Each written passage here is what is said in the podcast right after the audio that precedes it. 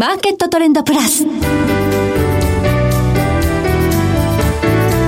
の番組は日本取引所グループ大阪取引所の提供でお送りします。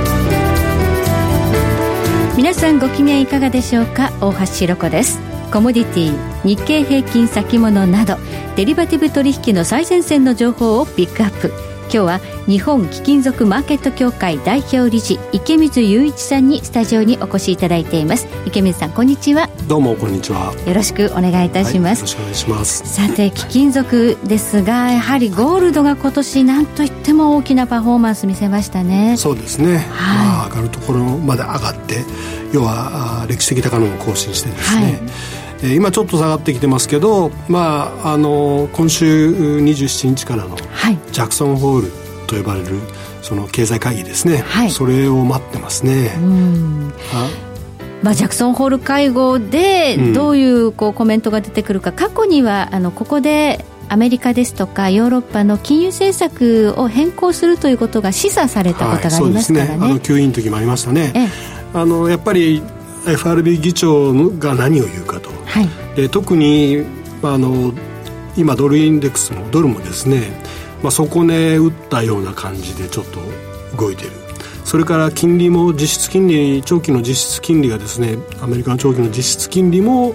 おちょっと動きこれはずっと下げ続けたのはね両方ともドルも金利実質金利も下げ止まってるっていうイメージですね、はい、でここから果たして戻っていくのか下げるのかっていうのが今回のジャクソンホールでが結構大きな指針になるんじゃないかなと、はい、みんなそれを待ってる感じですね。金は大きく上昇して、まあ、一旦ねあの急落に見舞われてでもまあ下げ止まってこう、はい、このイベントを待ってるというような印象ですけれども、このゴールドよりももっと大きく上がった貴金属があるんですよね、はい、あの動きの激しさでいうと、やっぱりこの銀、シルバーですね、はい、が非常にとあのこの3月から大きく動いてます、はい、ゴールドよりも大きな動きを見せているのがシルバーということで今日はこのシルバーにえお話を、まあ、いろいろと詳しく伺っていきたいと思いますので、はい、え池見さんどうぞ今日もよろしくお願いいたします、はい、よろしくお願いします。その前に今日の主な指標の方お伝えしておきましょう。今日大引けの日経平均株価です今日は311円26銭高、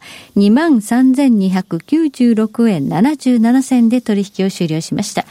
今日の日経平均ボラティリティインデックスは21.27で推移しています。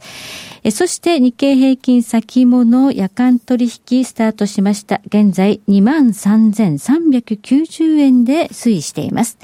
そしてコモディティです。東京プラッツドバイ原油先物中心現月は日中取引の終値で前日比560円高3万飛び580円でした。えそして国内の金先物取引中心現月は日中取引終値で前日比6円高6590円となっています。ではこの後池水さんに詳しくお話を伺っていきます。マーケットトレンドプラス。さて今日は日本貴金属マーケット協会代表理事池水雄一さんにお話を伺っていきます。さあ池水さん。はい。今年ゴールドが非常に上がったということで、地上波メディアでもね、あのバラエティでも取り上げられるほどに。出てましたね。ね池水さんも出ていらっしゃいました。出てましたね。はい。はい。いろんなところから取材があるかと思うんですが、はい、そのゴールドよりもっと上がったのがシルバーだったということで、そうですね。なぜシルバーがこんなに大きく動いているのか、今日はお聞かせいただきましょうか。はい、はい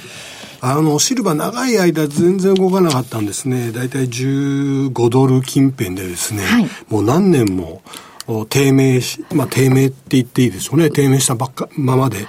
えー、初め動いたのはずっとゴールドがね、あの、どっぽ高の形で上がってきて、まあ要は投資家の皆さんが、あの、コロナの前から、あ先行き不安ということでですね、ゴールドに資金を入れてきてたんですけど、まあシルバー、それからプラチナなんていうのはもう全然投資家さんの目に入ってなかった状態にな ほっとかれたっていう状態ですね。続いてたんですね。ところがそれが一変したのが3月18日のですね、はい、コロナショックでは株が40%下がって、はい、まあ、いわゆるキャッシュ化の動きで、えー、貴金属も全部、大きく売られた日がありましたね。何もかもが売られた日ですね。あの、現金化の動きですね。はい、要はゴールドをはじめとしてプラチナもパラジウムもシルバーも全部売られたんですけれども、その時に最も下がったのはシルバーだったんですね。一番売られたんですね。はい。はい、あの、まあ、これは率で考えてね、あの、で、その、それで、あの、ゴールドと、まあ、シルバーと、の価格を見るときにいつも我々よく使うのはゴールドとの対比、はい、要はゴールドとの比価というやつですね。はい。えー、金銀比価っていう金の値段を銀の値段で割ったものですね。はい、で、この比率によってゴール、あの、シルバー、今安いのか高いのか、ゴールドに比べてどうなってるのかっていうふうに見る、あの、投資家の人がすごく多いんですけれども、はい、その金銀比価がですね、その3月18日のその日に125対1、要は、シルバーの価値が、ゴールドの125分の1になったっていう、うん、極端な、はい、あの、下げ方をしたんですね。これ通常はどのぐらいなんですか？あの、このコロナショックで下げる直前はですね、大体85対1ぐらいで、はいえー、ここ数年、まあ大体そうですね、80対1とか、85対1と、たまに90対1ぐらいまでね、うん、あの、まあこれのレベルも、あの、歴史的に言うとですね、非常にこう、シルバーが安いと僕なんか考えてるレベルで。80でも。はい。そうなんです。あの、もっと例えば50年の平均を取ると、はい、まあ55対1とか、はいまあ、よくても6、まあ、悪くても60対1ぐらいのですね、はい、えー、金銀比価が大体の目安なんですね。過去50年では55対1とか60対1が、はい、えー、コロナ前には80対1ぐらいになって。いて、はい、ずっとちょっと割安、まあ割安っていうのは要は、金が買われて、シルバーは捨て置かれてた、そういう状況が、まあ続いてたわけですけれども、それがまあ、あろうことが125対1枚突然ですね。これ、あの、長いこと貴金属市場を見続けてきた池見さん、この125対1っていう数字は見たことはない？ですね。っていうのは、これはまあ人類誰も見たことがない。それだけすごいことが起きたそういう数字、はい。はいで、やっぱりこの金銀比価に注目している投資家、まあ、特にアメリカに多いんですけれども、にとってはですね、こんな、こんな比価ありえないっていう世界なんですね。見たことないわけですね。はい、ですから、ここでやっぱり投資家が一挙に銀を買い始めたわけです。割安にも程があるということで。そういうことですね。こんなのありえないっていう、それぐらいの数字なんですね。シルバーを買いに向かう投資家がいっぱい出てきた。はい。はい、それによって、シルバーの価格がですね、はい、大きく上昇したっていうのが今回のこの上昇のはじあの直接のきっかけですね。で、あの、ここれまで過去5年間ぐらいは、シルバーの値段って、さっき、まあ14ドル、15ドルぐらいだったって言ったじゃないですか。で、まあ、あの、天井がやっぱり20ドルっていうのが存在してて、はい、そこをなかなか超えられなかったんですね。全然超えられなかった。ですよ。ここがもう上値抵抗になってはい、もうずっとそこが上値の抵抗線になってて。はい、ところが、この、大いなるこの買いによって、投資家の買いによってですね、はい、20ドル、その5年間天井だった20ドルをパーンと超えちゃったんですね。はい、それを超えたことによって、またより多くの投資家が参入してきたわけです。要はこれで強いぞっていう、はい、まあテクニカルな買いですよね。はい、で、それによってシルバーは一時100、えっ、ー、と、29点、僕の目見てる目の前で29.8ドルを超える。はい、だからまあ要はもう30ドル手前まで。要するに、まあ、一番安いところから見ると倍ぐらいになっちゃったってだから要は15ドルぐらいだったものが30ドルまで急騰したんですね。はい、で、その結果、はい、125対1までシルバーが割安になってた金銀比価もですね、はい、一時69対1まで。ああ、縮小したわけですね。一挙に戻したんですね。はいで、僕はやっぱりこの125代1の時は、こんなのシルバー安すぎるよって言って、いろんな人に、あの、まあ、勧めたんです。これシルバー買いだよって。はいはい、で、あの、僕の友達なんかも結構みんなシルバーの ETF 買ったりしたんですが、うん、その時にですね、やっぱり ETF の残高も、もう一挙に伸びたんですね。その3月の直前、えーえーの残高がですね、だいたい11万6千トンとかだったものが、はいはいえー、一挙に2万、えー、そうですね、7000トンぐらいまで。はい。積み上がったわけですね。一挙に積み上がったんですね。だから、そういった非常に大きな買いがやっぱシルバーには入った。ということ。で、20ドルを超えたことによって、そのテクニカルな投資家もどんどんどんどん入ってきたっていうことが、あの、今回の大きな上げ。で、僕はね、これだけ急騰するとね、はい、すぐ、すぐというか、まあ、あのあまりにも上がり上がったし、はい、戻りも大きいんじゃないのかなと思ってたんですけれども、いまだにやっぱり26ドルとか、はい27ドルというところをですね、ずっとキープしてるんですね。はい。だこうシルバーは非常に堅調であると言えると思います。はい。で、比価的にもまだ73対1ぐらいなんで、うん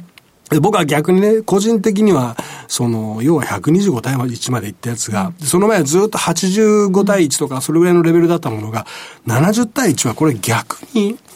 逆にシルバー、そう、シルバー売り、ゴールド買い、まあ、レーシオトレーディングで考えるとね、うんはい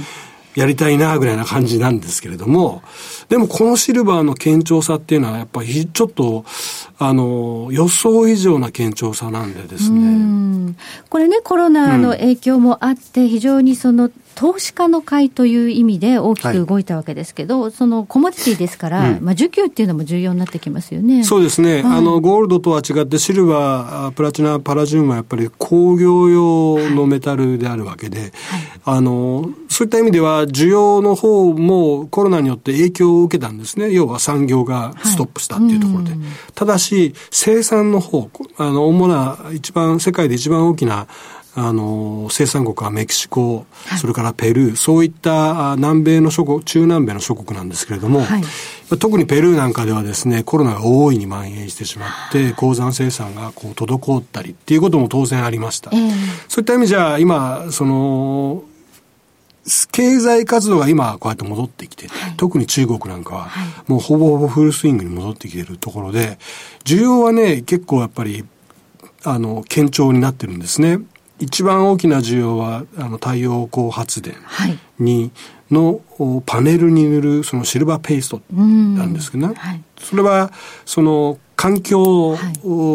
配慮型のそうですね。すね。政策に影響するとかありますよね、はい、今あのバイデン大統領候補が、グリーンエネルギーというかクリーンエネルギーですね、はい、政策ということで2兆ドルを公約に掲げてますよね、これもシルバーサポートする今この高値でも下がらないっていうのはですねやっぱりバイデン候補のああいった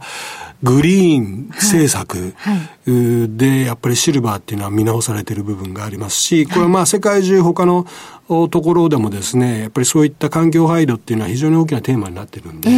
今後シルバー、それから多分プラチナもそうです。えー、そういった、あの、環境に優しいというか、環境配慮型な経済でかあの活躍する部分が大きいメタルは、はいあの需給的にもね締まってくるんじゃないかなと思いますね。はいということで、えー、大きな上昇を見せたシルバーまだまだ息が長いかもしれない、ということですね。はい、ありがとうございます。え今日は日本貴金属マーケット協会代表理事池水雄一さんにお話を伺いました。池水さんどうもありがとうございました。ありがとうございました。えそして来週はエモリキャピタルマネジメント代表取締役江森哲さんをお迎えしえ商品先物市場の動向と今後の見通しをテーマにお話を伺います。それでは全国の皆さんごきげんよう